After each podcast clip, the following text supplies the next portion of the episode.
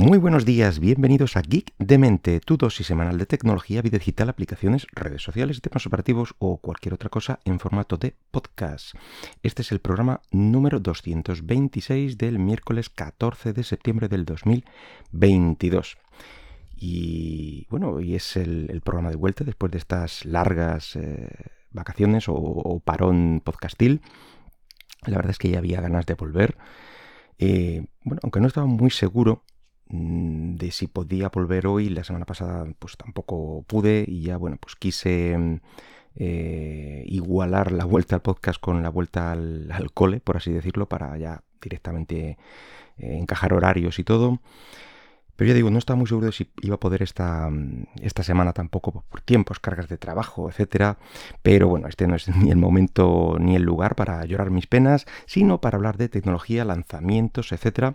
Y como estamos en las fechas que estamos, lo que toca es hablar de Apple, evidentemente, y de su última presentación del jueves pasado. Así que es probable que a estas alturas pues, ya habréis escuchado o visto algo de, la presentación o de lo que presentaron en esta Keynote. Pero bueno, este podcast no sería el mismo si no habláramos y le diéramos un poquito de, caña a Apple. En fin, todos los años tenemos varias Keynote de Apple. Eh, y en cada una pues presentan la evolución anual de ciertos dispositivos de la compañía. Y septiembre eh, para Apple es igual a iPhone prácticamente desde que comenzaron.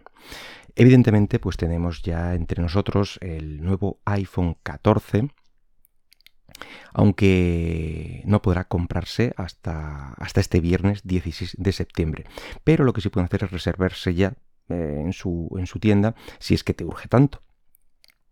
Aunque a mí me dio la sensación de que la Keynote iba mm, eh, más orientada, digamos, al, Apple Watch y eh, presentaron varios modelos y tal. Em, pero vamos a centrarnos. Lo primero, eh, la Keynote se hizo de forma totalmente presencial y como se hacían antes de la pandemia en el Steve Jobs Theater, con Tim Cook allí presentando y mm, con el resto de que van con él presentando cada, cada mm, dispositivo y cada avance, etcétera, etcétera. O sea, muy, muy como se hacía antes. Y como digo, arrancó con el nuevo Apple Watch Series 8 y con un diseño prácticamente igual a lo que hemos visto hasta ahora. Eh, bueno, supuestamente una detección mejorada de, accidentes, eh, especialmente accidentes eh, en vehículos, si vuelcas, etcétera, etcétera. Bueno, pues avisa servicios de emergencia frente, como digo, a golpes, caídas, todo esto detectado por los acelerómetros. Y también incluyeron un nuevo sensor de temperatura eh, en teoría pensado para un control del ciclo menstrual, sus variaciones, etc. O bueno, eso, eso es lo que aseguran. El siguiente dispositivo fue el otro Apple Watch, otro modelo, el Apple Watch SE, un modelo económico, vamos a decirlo entre comillas, comparado con el anterior, pues sí. Eh, y bueno, pues ya este modelo creo que es el segundo SE que se marca la compañía en la historia del Apple Watch.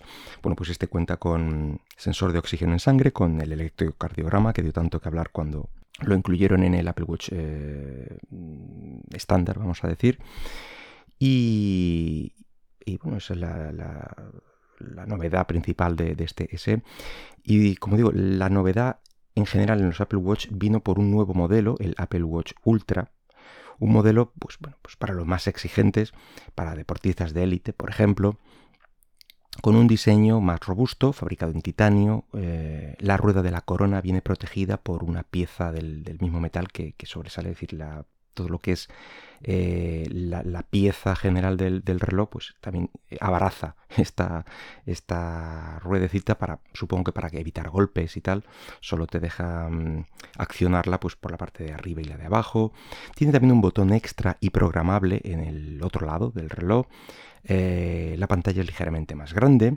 También han puesto un cristal de zafiro liso, sin el biselado este clásico. Digamos, es, eh, el cristal viene a ras de lo que es la carcasa.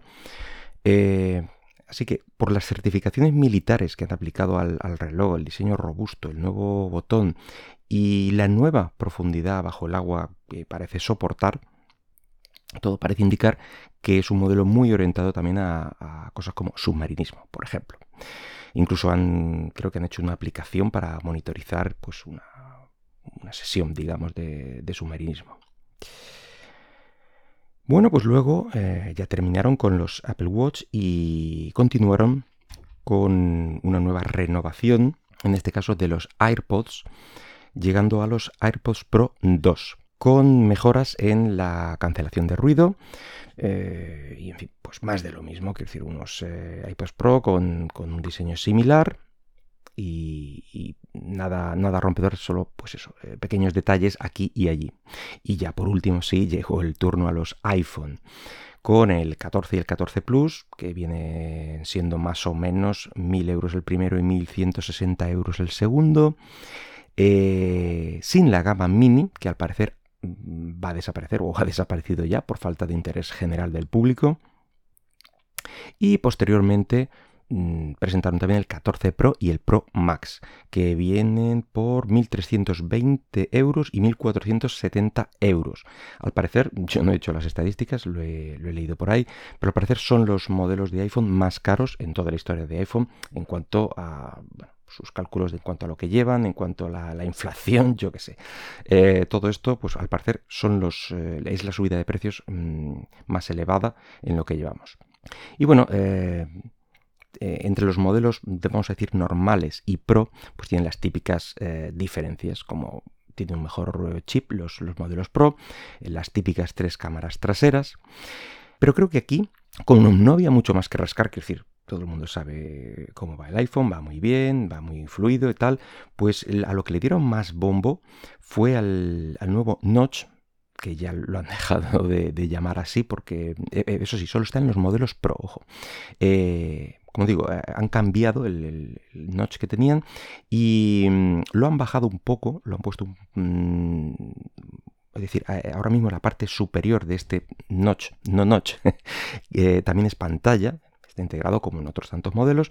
Bueno, pues lo han denominado mm, Dynamic Island, que bueno, es una especie, como digo, de óvalo negro donde meten la cámara frontal y los sensores mm, dedicados, que sigue estando ahí y se sigue viendo, pero lo que han hecho es aprovechar ese hueco negro para que eh, a su alrededor y según lo que ocurre en el sistema, bueno, pues amplían ese espacio negro más o menos grande con sus animaciones, sus iconos y sus cosas. Em, digamos que es hacer aún más evidente el espacio negro, pero como... Eh, como en la parte en lo que ponen este, este espacio, le ponen pues eso, más moniterías, eh, una animación, le, juegan con ese espacio, eh, consiguen de alguna forma ocultarlo.